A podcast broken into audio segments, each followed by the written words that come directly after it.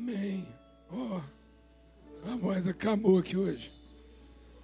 Mas vai dar para sair. Daqui a pouco tá falando normal, é só esquentar. É muito bom a gente estar aqui, privilégio. Daqui a pouco a gente vai cantar essa música de novo. Gente, é muito bom estar aqui, privilégio, alegria. Estar em família. Nós vamos cantar de novo esse cântico. E esse cântico tem a ver com o que nós estamos celebrando aqui, vamos celebrar também, especialmente no final da nossa reunião. Abra sua Bíblia lá em Romanos. Romanos, no capítulo 8. Diz assim: Também o Espírito, semelhantemente, nos assiste em toda fraqueza. Romanos 8, 26. O Espírito, semelhantemente, nos assiste em nossa fraqueza, porque não sabemos orar como convém, mas o Espírito intercede por nós, sobremaneira, com gemidos inexprimíveis. E aquele que sonda os corações sabe qual é a mente do Espírito porque segundo a vontade de Deus é que ele intercede pelos santos. Sabemos que todas as coisas, todas elas, cooperam para o bem daqueles que amam a Deus e daqueles que são chamados segundo o seu propósito. Porquanto aos que de antemão conheceu, também os predestinou para serem conformes à imagem seu filho, a fim de que ele seja o primogênito entre muitos irmãos. E aos que predestinou, a esses também chamou. E aos que chamou, a esses também justificou. E aos que justificou, a esses também glorificou. Amém. A gente está cantando aqui e às vezes a gente não entende bem o que nós estamos cantando, né? Nós estamos cantando aqui que ele cresça e que eu diminua. Há uma tendência da gente entender sempre Cristo fora de nós. Então a gente imagina que Cristo, como pessoa fora de mim, vai ficando maior e eu vou ficando menor, de modo que cada vez mais eu dependa dele para fazer coisas por mim. E não é nada disso. Não é um Cristo fora de mim maior, fazendo coisas por mim menor. Quando nós estamos cantando que Ele cresça e que eu diminua, é a transformação da minha consciência a respeito de quem eu de fato sou. É Cristo formado em mim eu ter uma consciência cada vez maior de que eu sou Cristo, que Cristo é em, que Cristo é com e que Cristo é através. Nós temos a tendência de achar que Jesus é o meu Salvador porque ele fez algo por mim. E não, Jesus é o meu Salvador por aquilo que ele vai fazer de mim. A salvação está no que Cristo faz de mim e não no que Cristo faz por mim. Não é o que ele opera a meu favor, é o que ele opera em mim, na transformação do meu entendimento a respeito de qual de fato é a vontade eterna de Deus para minha vida. Nós temos uma tendência de achar que Cristo é o meu Salvador, na medida em que eu caminho até Ele e peço a Ele algum tipo de favor para mim. Não, Cristo é o meu Salvador porque Ele apresenta para mim o caminho da salvação. E o caminho da salvação é eu finalmente, pelo poder do Espírito Santo e na instrumentalidade da palavra, o caminho da minha salvação é me tornar como Ele, de modo que Ele é a referência de salvação, porque ele mesmo mostrou qual era o caminho de salvação dele. Ele não se perdeu na vida. Ele não se confundiu a respeito do sentido da vida. Ele nasceu pelo poder do Espírito Santo e, segundo a orientação do Espírito Santo, ele resistiu a todas as tentações, a todos os apelos que a vida nos faz. E ele foi obediente à vontade eterna de Deus, percorrendo o caminho da salvação até a cruz. Porque a cruz é o caminho da salvação?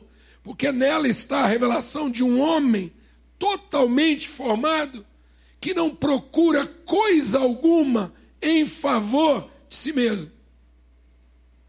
Ele resistiu. Em todos os momentos ele resistiu que alguma coisa fosse feita em favor dele.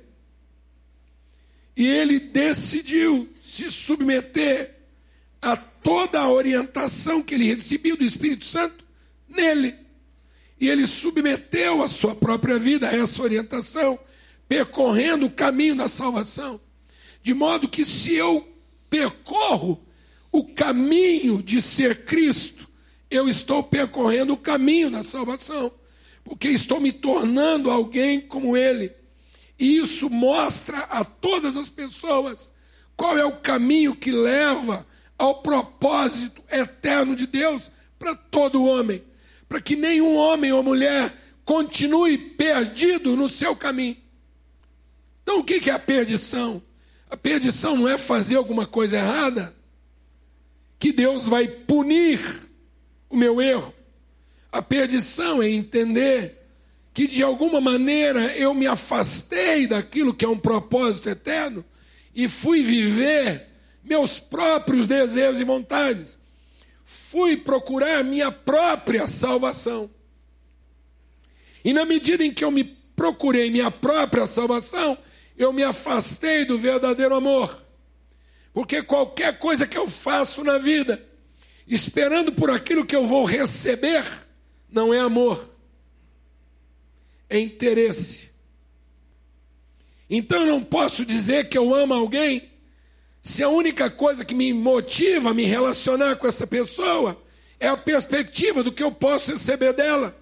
Eu vou saber que verdadeiramente eu amo alguém se eu estou disposto a crucificar minha própria vontade em favor do bem dela. Isso é ser Cristo. Então Cristo veio e sacrificou qualquer desejo de carne, de vontade humana em favor de quem? Dos seus irmãos. E por que ele fez isso? Ele se sacrificou, não satisfazendo os desejos da carne, mas ele se sacrificou submetendo-se a uma vontade eterna para nos mostrar o caminho da salvação. E o caminho da salvação está em conhecer o amor de Deus sobre todas as coisas, amar a vontade de Deus sobre a nossa vida e amar as pessoas da mesma forma como Cristo amor.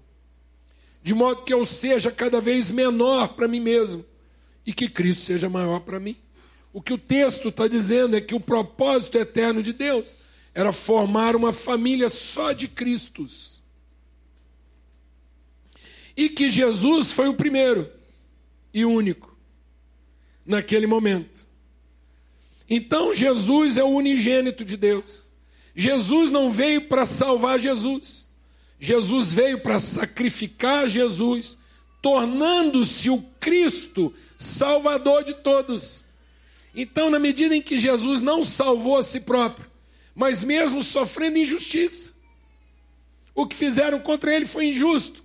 E eu poderia dizer: não, mas isso é injustiça. Eu não posso aceitar que uma injustiça seja feita contra mim. Mas ele mesmo sabendo que o que ele estava sofrendo era injusto, era baseado em mentira, fraude, engano, violência gratuita. Ele não defendeu a si próprio, ele não resistiu, mas ele se humilhou, ele aceitou a humilhação para nos mostrar o caminho do que? Da salvação. E aí ele foi único no aspecto em que ele se submeteu totalmente ao Espírito. Onde estava a salvação de Jesus? Em querer ser o Cristo, em ser o Cristo, em se submeter a ser Cristo, porque o Filho eterno de Deus é o Cristo, que veio como Jesus para se revelar o Cristo. Por isso Deus deu para ele um nome, que está sobre todo nome. Qual é o nome que diante de Deus está acima de qualquer outro nome? Cristo. Porque Deus só reconhece esse nome. Deus só reconhece como personalidade. Deus só reconhece como pessoa aquele nome que não está procurando o seu próprio interesse. Então não tem nome maior do que esse. Esse é o nome que tem autoridade sobre todas as coisas. Porque não busca o seu próprio interesse, mas aceita a sua própria humilhação em favor da redenção dos outros. Amém? E ele, sendo único, entregou sua vida. E a vida dele estava onde? Onde é que estava a vida de Jesus, o Cristo? Estava em ouvir e seguir as orientações do Espírito Santo. A vida estava em conhecer Deus como Deus e conhecer o Filho como Filho. Nisso está a vida eterna. Em conhecer o Pai e conhecer o Filho. Então ele conhecia o Pai e ele conhecia a si mesmo. E é nisso que estava a vida. E quem dava esse conhecimento para ele? O Espírito Santo. Porque era a própria presença de Deus gerando e formando a consciência dele, de modo que ele nunca teve dúvida de quem era o pai dele, quem era ele e qual era a missão que ele tinha em favor de todos os seus irmãos. É isso que norteava, é isso que orientava a vida dele. E ele pegou todo esse conhecimento que estava sendo revelado a ele pelo Espírito Santo e ele ofertou isso. Ele entregou isso na cruz, ele deu a vida dele. Ele pegou a vida dele, que é o conhecimento do Pai e o conhecimento do Filho, e ofertou.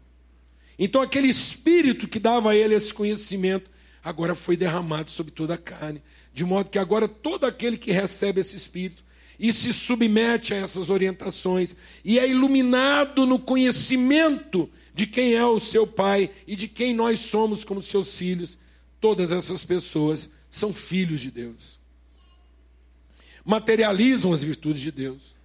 De modo que ele, sendo unigênito, passou a ser primeiro de muitos, que é o texto está dizendo aqui. Então agora há muitos Cristos porque a salvação não está em que Cristo faça meu favor. A salvação está em que eu me torne Cristo. Que Cristo seja formado em mim. Que eu tenha mente e coração de Cristo. Glória a Deus, amados. De modo que Cristo aumente e que meus desejos humanos, naturais, que a mania que eu tinha de seguir os pensamentos naturais, Antigamente eu era filho da desobediência. Por que, que eu era filho da desobediência? Porque o que orientava o meu caminho, o que orientava minhas decisões, eram formas de pensamento que não conheciam a Deus como Pai. Eu fui formado por uma cultura de egoísmo. Eu fui formado por uma cultura de cobiça. Eu fui formado por uma cultura de vaidade. Isso fazia de mim filho de desobediência. Desobediência a quê? À vontade eterna de Deus de que eu fosse Cristo.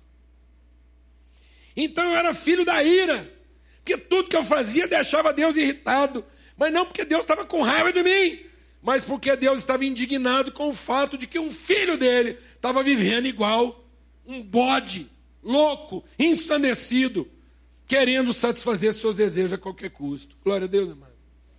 Então o evangelho não veio para me pôr numa boa. Tem gente que acha, agora que eu vou ser crente, minha vida vai melhorar demais. Irmão, sua vida está ruim porque você não é crente. Quando sua vida você for crente, sua vida vai melhorar demais, irmão. Você vai ter tratamento VIP. Demorei a saber que era aquele trenzinho lá, que é as três letras. VIP que nem uma sigla. Very important person. pessoa muito importante, muitíssimo importante. Crente tinha que ter vergonha de usar uma sigla dessa. Cada vez que alguém me chamasse de VIP, eu tinha que pedir perdão a Deus. Falar assim, Deus. Mas tem gente que acha que o evangelho é para dar tratamento VIP para os caras. Tipo assim, agora que eu sou crente, eu oro, dou umas ofertas, frequento uma igreja ungida. Então agora é o seguinte, a hora que eu chego, eu tenho lugar garantido na fila. Não, vou explicar. O evangelho não é para te dar um lugar melhor na fila. O evangelho é para você conseguir ficar por fim. Você dar conta de passar todo mundo na sua frente. Glória a Deus. Então o evangelho não é para você ter os primeiros lugares. O evangelho, você é Cristo. Então, você, qualquer lugar que você chega, você já vai para o último lugar. Você fala que o último a ser atendido sou eu. Amém? Mas os caras acham que não, que depois que agora ele é crente, vai rolar uma facilidade. Por exemplo, crente tem mania de achar que anjo vem para quebrar a onda dos crentes. Tipo assim, se rolar um barraco, se rolar um estresse, um BO assim geral, tiver um crente ali, os anjos vêm tudo para proteger o crente. Não, não vem. Os anjos vêm para ajudar o crente a fazer a obra dele para acudir aqueles que ele não dá conta, entendeu? E vai largando ele por último, entendeu o que eu estou falando não? O anjo vem, você, assim, se você tiver que tomar uma. Se rolar uma pancada fatal, o anjo garante que essa pancada tem que dar na cabeça de quem? Do crente, porque um incrédulo não pode morrer naquela hora. Então o anjo já vem para ajudar o crente a fazer a obra. Está entendendo o que eu estou falando ou não? Uma bala perdida. Uma bala perdida.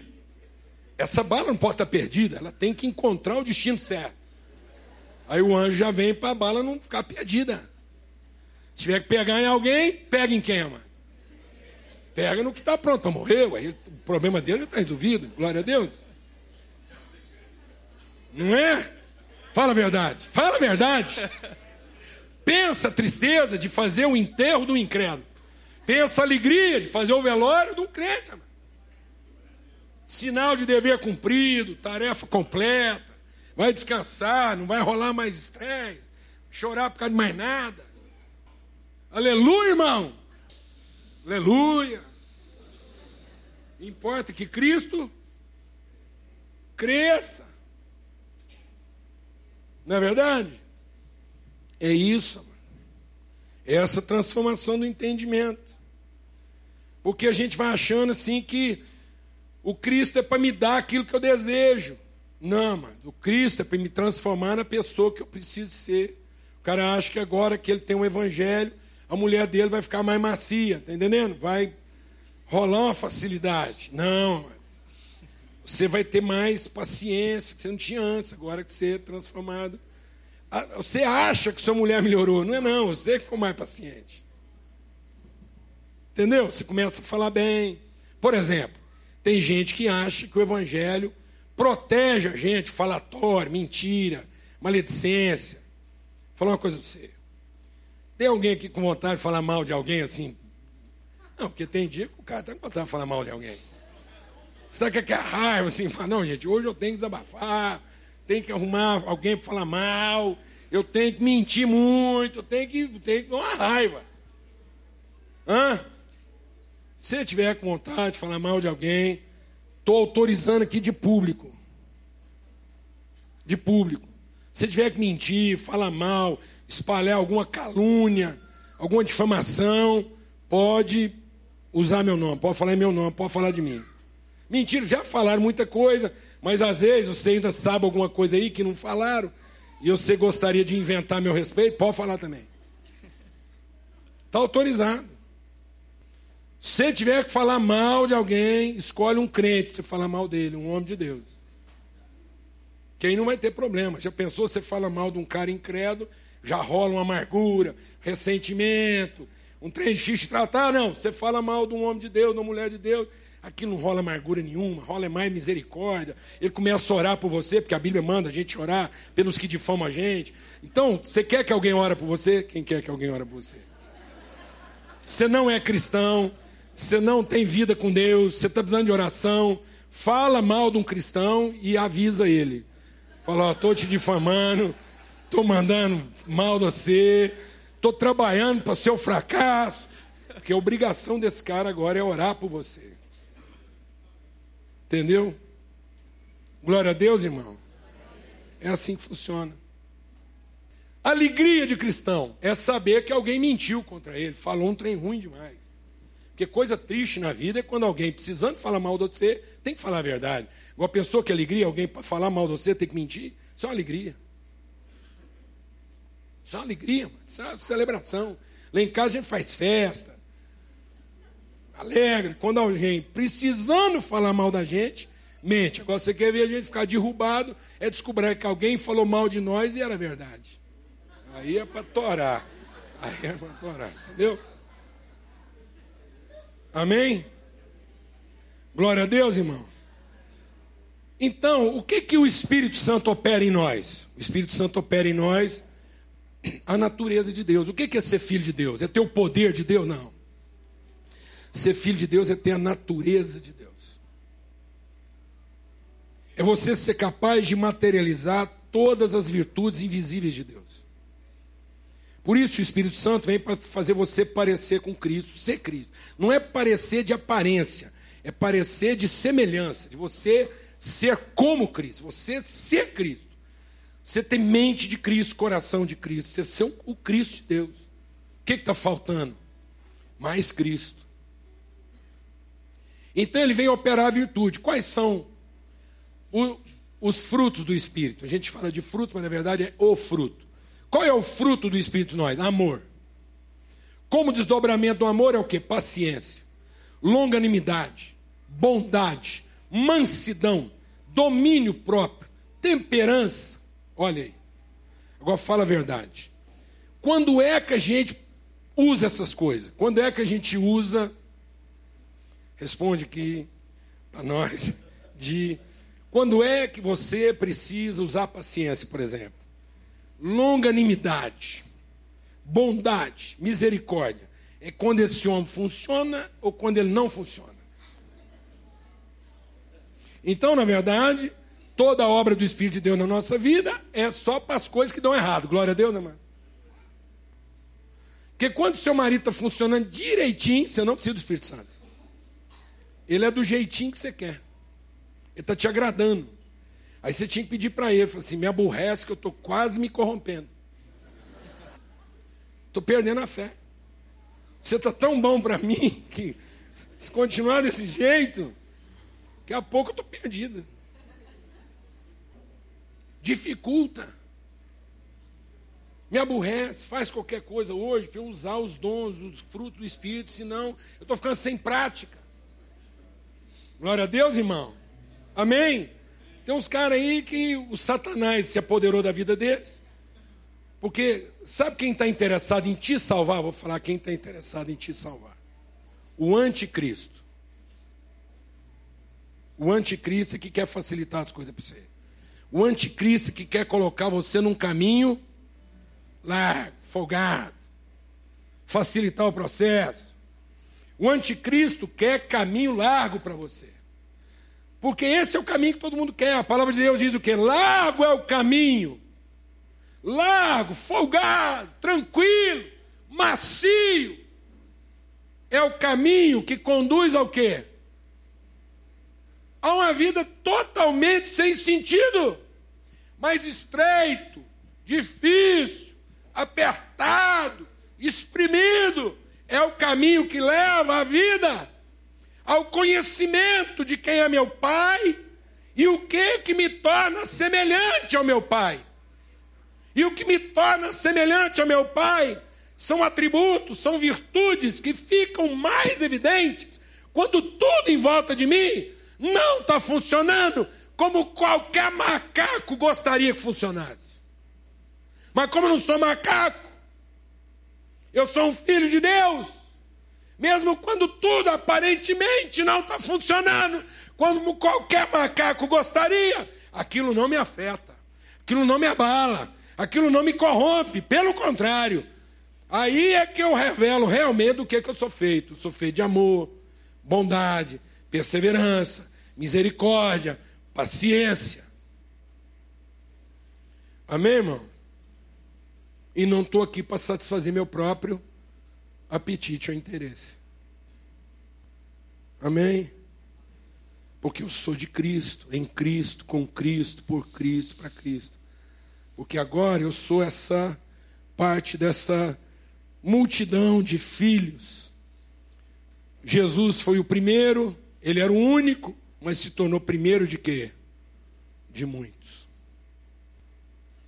Então, por isso que eu sei que todas, não algumas, todas as coisas cooperam para o bem daqueles que foram chamados por Deus, o Pai, para esse propósito.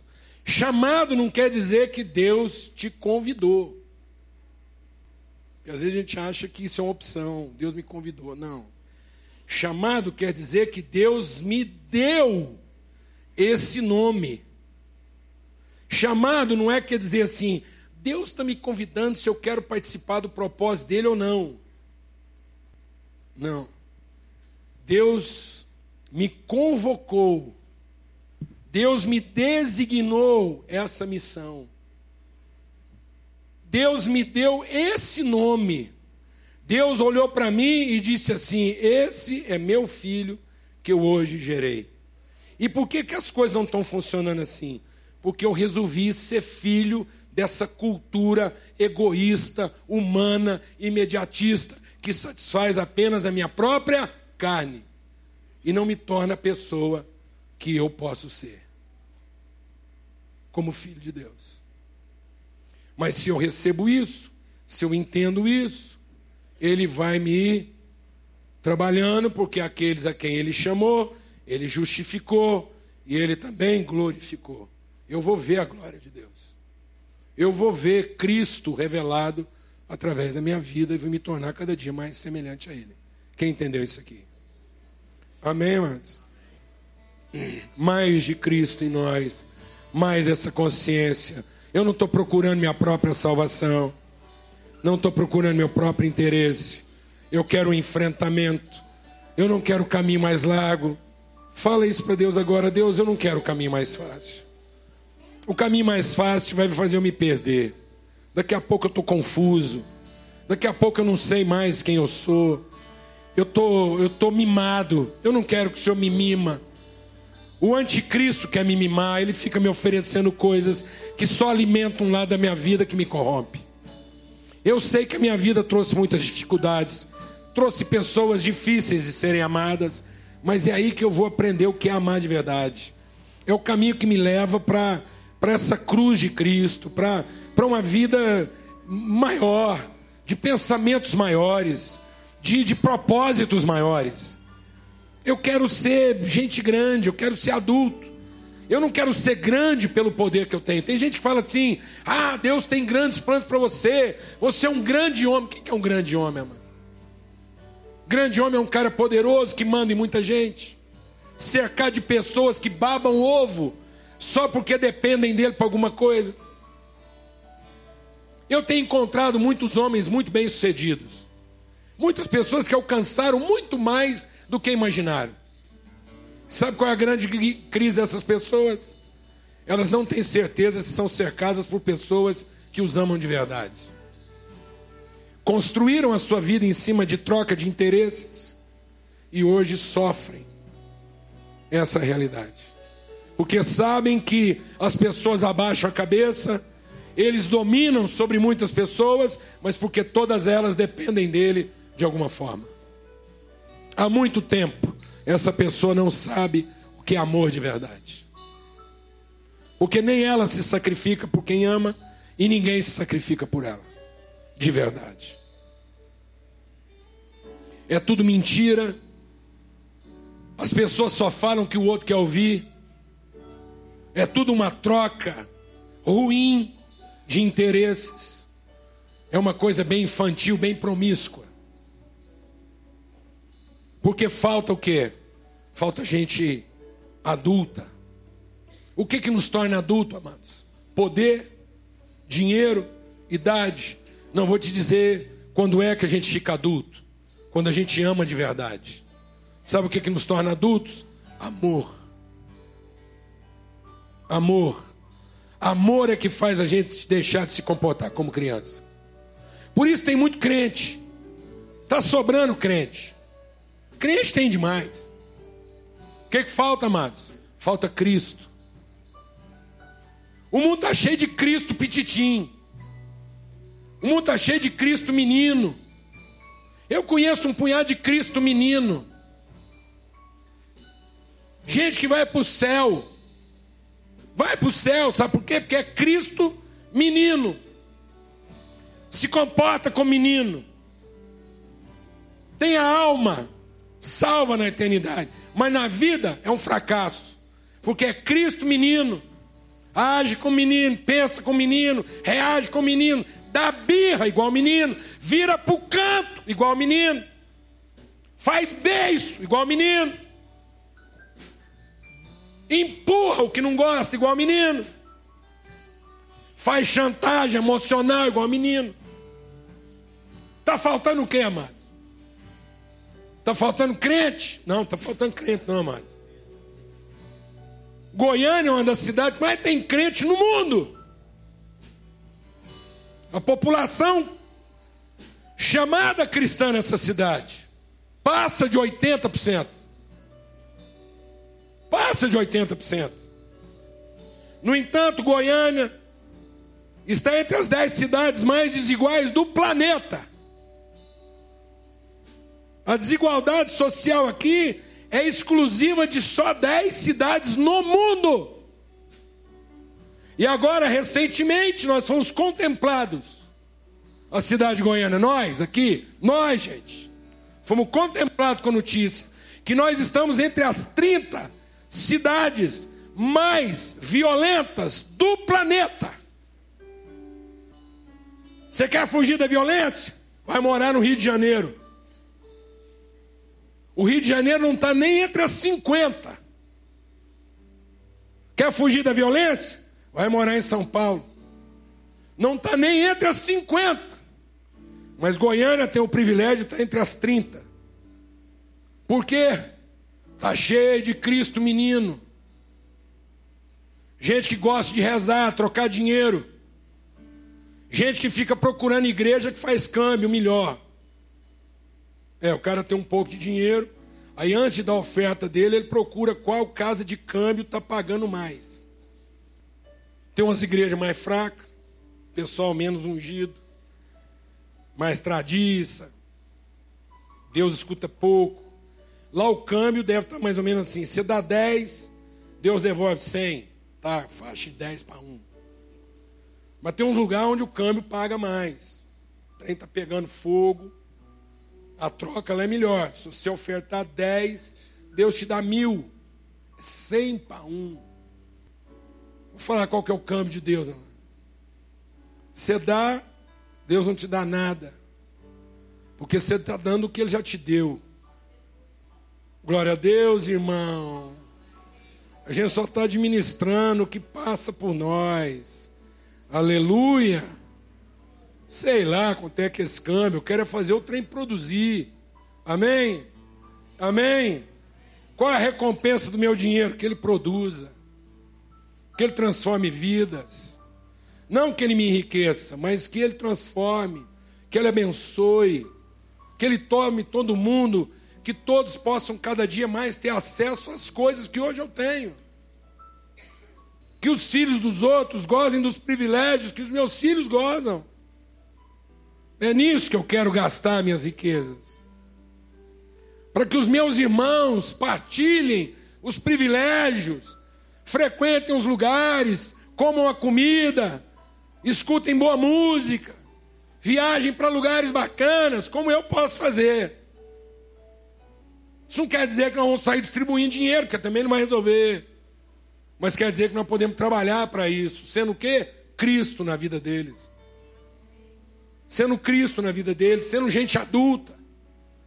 Gente adulta que não tem a vida norteada por caprichos. Aí para piorar o trem, é para piorar, é para torar mesmo. Transformar tudo isso em religião. Esses dias eu estava ouvindo um programa,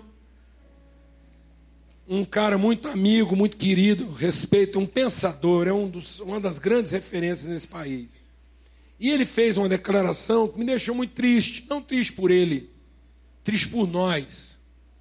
Porque se ele é alguém que nos representa tão bem, com um pensamento tão adiantado na frente de muitos de nós, e ele, ao traduzir a nossa compreensão de fé, fala dessa forma, isso nos representa. E isso quer dizer que a gente ainda está muito infantil.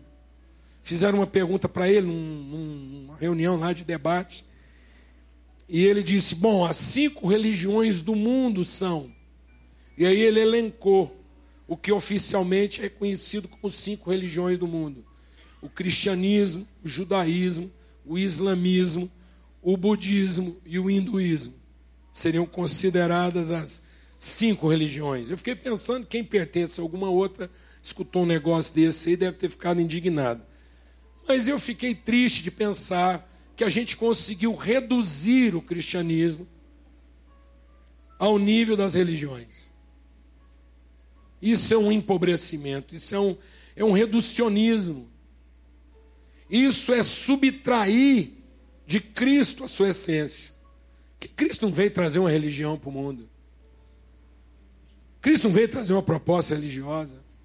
É por isso que está essa guerra toda, esse debate, essa matação de gente em nome de Deus. Cristo veio trazer a revelação de relacionamento com o Deus como Pai e nós uns com os outros como irmãos. Cristo veio trazer o que, que o amor pode fazer na vida uns dos outros. Mas a gente não. A gente, para piorar tudo, aí dentro do cristianismo, a gente ainda foi lá e transformou isso numa, numa Babel religiosa. Os evangélicos, os católicos, os neopentecostais, os tradicionais, Deus de misericórdia. Que coisa infantil, que coisa medíocre, que coisa pequena. Agora eu estou preocupado em converter um católico romano em evangélico. Por acaso aqui nós acreditamos em religião? Por acaso aqui nós acreditamos que dogma, que pertencimento a algum determinado grupo religioso vai me trazer a salvação? Isso é estupidez, isso é coisa de homem mal resolvido que quer controlar os outros através da religião. Isso é coisa de criança que escolhe o time porque é dono da bola. E quem quiser julgar tem que pôr ele no time, porque a bola é dele, o campo é dele. Isso é uma palhaçada que nós estamos fazendo com as pessoas. Isso é um desserviço encontrar com alguém e a primeira coisa que eu quero saber é qual a religião dele. Estou pouco interessado em qual a religião dele. Quero revelar para ele outras coisas. Não quero discutir dogma religioso. Quero ter a oportunidade de conversar com ele qualquer assunto. Ele pode conversar comigo qualquer assunto. Durante a nossa conversa, eu quero que ele entenda que o meu empenho em mostrar amor por ele, misericórdia, ser paciente com toda ignorância que domina o pensamento dele, ter calma para encontrar o lugar de entrada onde eu possa chegar ao coração dele. Para falar de amor, de misericórdia, de bondade, de graça, de favor e não estou interessado se ele vai frequentar a minha religião. Estou interessado em que ele conheça o nosso Pai. Amém, irmãos? Em nome de Jesus. Já não chega as pendengas que você tem com a sua família. Já não chega a dificuldade de ser parente. Só porque é cunhado rola um estresse. Já não chega a isso, ainda tem que trazer o tema da religião para dentro do negócio? Já não bastava ser cunhado, agora ainda é espírita, católico, evangélico, budista, sei lá o quê. E aí eu vou amar ele, porque agora, ó oh, pastor, agora ele ficou bom. Por que, que ele ficou bom? Porque agora ele virou evangélico. Agora eu consigo comer com ele. Porque ele foi batizado no meu dogma. Agora eu até sou obrigado a ter paciência com ele, porque ele frequenta a mesma paróquia que eu, e se eu não tiver paciência, ele me entrega. Antes não, antes ele me entregava lá para os caras dele lá e não pegava em mim mesmo, tá tudo certo. Quem está entendendo o que eu estou falando aqui, amado? Não, amado, a gente tem que se levantar contra esse espírito anticristo, esse espírito anti-amor, anti-oferta, anti-misericórdia anti-sacrifício. Porque é isso que vai conduzir as pessoas à verdade. É se através de nós elas conhecerem um caminho que leva para casa, para o Pai. E você ter a paciência de ouvir, de acolher, de abraçar, de sarar essa pessoa nas feridas dela, como o samaritano fez, emprestar seu cavalo, pagar a conta, limpar as chagas antecipar a favor. Porque no dia que ela acordar da doença dela, ela vai perguntar: quem fez isso por mim? E alguém vai dizer: seu irmão, seu irmão, ele veio aqui e te abençoou. Seu irmão fez isso por você. E ele vai perguntar para você: por que, que nós somos irmãos? E você vai poder dizer: porque nós somos filhos do mesmo pai. E papai me mandou aqui para te levar para casa. Papai te me mandou aqui para me mostrar para você onde é que fica o caminho de casa. Você entender que você não está sozinho nessa caminhada. Você não está sozinho nessa caminhada. Isso é igreja, mano. Sabe o que, que salva as pessoas? Igreja. Igreja não é religião, não é denominação. Igreja não é sal da terra. Você acha que sal da terra vai para o céu, mano? Você acha que você vai encontrar lá no céu alguém com a camiseta sal da terra? Você acha que carteirinha de sal da terra vai levar alguém para o céu, mano? Será que lá no céu você vai conseguir identificar os batistas, os presbiterianos e os cultos lá, tudo diferente? Ah, uns sinão e uns aleluia, sapatinho de fogo. Você acha que vai ter essa bobajada toda? Não, mano. Lá é só beijo, abraço, saudade, saudade, saudade dia inteirinho você querendo matar saudade. Você acaba de encontrar com um cara, vira uma esquina do céu, encontra com ele, dez minutos depois, abraça, fala, rapaz, estou com a saudade eterna de você. Parece que tem uma eternidade que eu não te vejo. Você entendeu isso? É isso. É isso. Isso é igreja. Família. Não há salvação fora da igreja. Não há salvação nas religiões, nem tudo que está falando aí que é religião. Tem muito evangélico, católico, protestante, sei lá o que, espírita, hindu. Vou explicar uma coisa para você. Que salva não é nada disso. Que salva é ser família. É aceitar a obra do Espírito Santo na minha vida. Entendeu? É ser trabalhado pelo Espírito Santo a ponto de saber conhecer o outro e amá-lo enquanto ele é outro. É isso que salva. Ser igreja, amar a família, ser família de Deus. Portanto, não há salvação fora da igreja. Não há salvação nas religiões e não há salvação fora da igreja. É ser igreja que salva a gente. É ser família que salva a gente. A obra do Espírito Santo não é para me dar poderes para que eu me salve nesse mundo ruim. A obra do Espírito Santo é para que me dê uma consciência de amor, de bondade e de misericórdia tão grande que eu não saiba ser outra coisa a não ser a família. Que eu queira que todo mundo seja família. Que eu tenha amor de família. Que aí eu estou salvo. Isso é salvação. Então não há salvação fora do corpo de Cristo. Então quando a gente se batiza, quando a gente batiza um filho, quando a gente quer dar testemunho de batismo aqui, é isso que a gente está fazendo. A gente está dando testemunho que eu quero pertencer. É um testemunho de pertencimento. Não é o batismo de água numa religião. Agora ele foi batizado. Agora ele é evangelho. Agora ele está salvo. Porque meteram água na cabeça dele. Porque se esse menino chega lá no céu sem água, Deus nem reconhece ele. Nada disso não, mano. Tem nada a ver.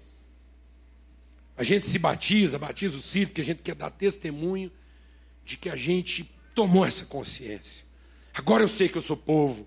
Agora eu sei que eu sou família. Eu não quero fazer mais nada na minha vida separado. Eu não quero fazer mais nada na minha vida sozinho. Eu não quero buscar coisa alguma na minha vida que seja para o meu próprio interesse. Porque eu tenho uma família. E é esse conhecimento de família que eu quero levar para a terra inteira. Eu entro num táxi, eu fico ali buscando meios de perceber se aquele cara é um irmão. Eu fico dando todas as dicas para ele. Entendeu? Entendeu? Encontro o cara. De modo que você vai entendendo que a gente vai num restaurante não é para comer. É uma desculpa para encontrar o irmão. Glória a Deus, amado. Porque vai que o garçom é seu irmão. Amém? Aí você já fica trabalhando, você trata ele bem. Ele traz uma comida meio atrapalhada, você não reclama. Você ajuda. Fala, companheiro, deixa eu te ajudar aqui que dá uma melhorada. Deixa eu cooperar com você. Eu vou sair daqui e você vai ficar um garçom melhor. Entendeu, irmão? Entendeu? Você foi mal servido, mas o cara que vai ser servido depois de você já vai pegar um serviço melhor. Glória a Deus, irmão. Seu irmão já não vai apanhar de um estranho. Glória a Deus. Glória a Deus. Que o cliente seguinte podia acabar com a vida dele, mas graças a Deus, o primeiro serviço ruim dele no dia foi você. Amém? Você já ora por ele, vai para o banheiro, clama, fala: sangue de Jesus tem poder. Salve esse garçom, senão ele não vai ter como tratar a família dele. Aí o cara já fica bom. Você dá um sorriso, faz uma gentileza, chama ele para perto, pergunta o nome. Ó, você encontra um irmão, você está doido para saber o quê? Nome dele. Quem crê nessa palavra? E a gente desencana de ficar procurando a própria salvação nas religiões que a gente cria. Porque nós somos batizados no Espírito. Nós estamos batizados numa consciência. Batizamos filho para dar certeza para ele que são família. Nos batizamos porque queremos dar testemunho que nós somos família. Glória a Deus. Você crê nessa palavra? E aí nós não estamos levando religião para ninguém. Nós estamos levando igreja.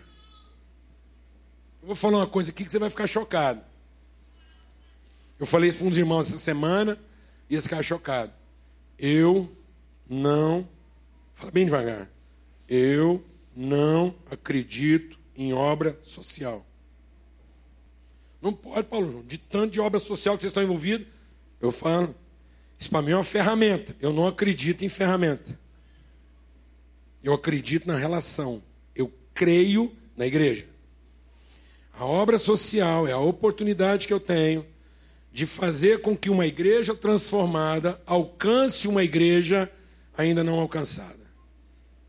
Para que através da obra social a gente vai conhecendo os irmãos, servindo os irmãos, para que a relação o salve e não a obra social. Porque a obra social sem transformação de consciência é intervenção social e alimenta a presunção de quem faz o serviço. Depois o cara acaba usando isso para salvar ele mesmo na presença de Deus. Depois ele ainda vai apresentar isso lá. Se Deus achar ruim com ele, fala, oh, Deus, mas é que esse negócio, tudo que eu fiz lá. E Deus fala, nem te conheço. Nem te conheço. Amado, eu creio em Deus Pai, creio em Deus Filho, creio no Espírito Santo e creio na igreja. Portanto, tudo que eu sofro na vida, aquilo que eu sofro lá no meu casamento, falar um negócio sério. Aquilo que eu sofro lá no casamento, aquele sofrimento é em favor de quem? Da igreja. Quantas vezes na vida eu já quis desistir de muita coisa? Sabe o que me ajudou a não desistir? A igreja. Porque na hora que o trem estava ruim nela, eu falava assim: o que, que eu posso deixar de herança para os meus irmãos? Alguém que na hora de dificuldade desiste, ou alguém que na hora da dificuldade permanece. Fala assim, não, a melhor herança que eu posso deixar para os irmãos não é um trabalho funcionando. É um homem que não abandonou seu compromisso, mesmo quando tudo deu errado. Ponto. Então nós fazemos isso pela família. Pela família. Amém, amados? Em nome de Jesus. É pela família. Pelos irmãos. É por isso que muitas vezes eu consegui resistir a algumas tentações. Porque lembrava dos irmãos. Lembrava dos filhos, dos amigos. Lembrava dos Cristo Pititim. Falava, o que vai ser daqui a Cristo Pititim? Um mau exemplo, os Cristo Pititim. Os Cristo adultos ainda aguentam, mas e os Cristo Pititim? Como é que eles vão fazer? Se você desistir. Eles ficam com um exemplo ruim. Amém? Os Cristo grandes aguentam, mas os Pititim? Tem mais Pititim do que grande. Amém? Quem crê nessa palavra? Benção. Amém. Nós vamos ter um tempo de oração para encerrar esse momento. Obrigado, Senhor, por esse tempo de comunhão, onde nós desfrutamos da presença doce do Teu Espírito, onde a gente pôde expressar através do louvor o nosso amor por tudo que o Senhor é na nossa vida, pela consciência que nós temos hoje de quem nós éramos e de quem nós somos em Cristo Jesus. E obrigado por essa semana que se inicia hoje.